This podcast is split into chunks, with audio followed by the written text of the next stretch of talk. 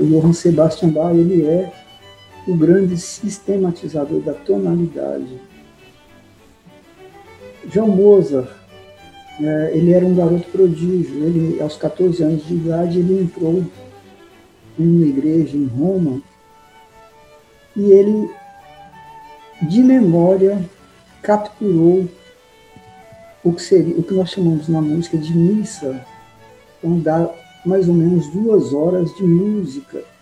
E ele chegou em casa e colocou na partitura todos os instrumentos e corais, o coral que estava cantando. Então é algo que não dá para a gente definir. É, é, é, realmente um ser extraterrestre.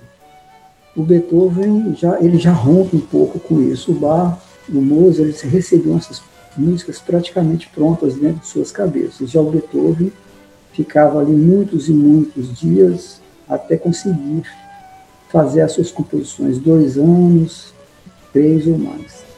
E aí nós estamos vendo, por exemplo, o que está acontecendo na música hoje no mundo.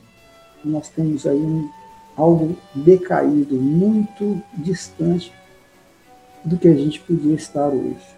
Né? Por que, que a gente escuta hoje uma música totalmente degenerada está induzindo as pessoas para uma sexualidade depravada, drogas e outros tipos de padrões de procedimentos, pensar, sentir e agir.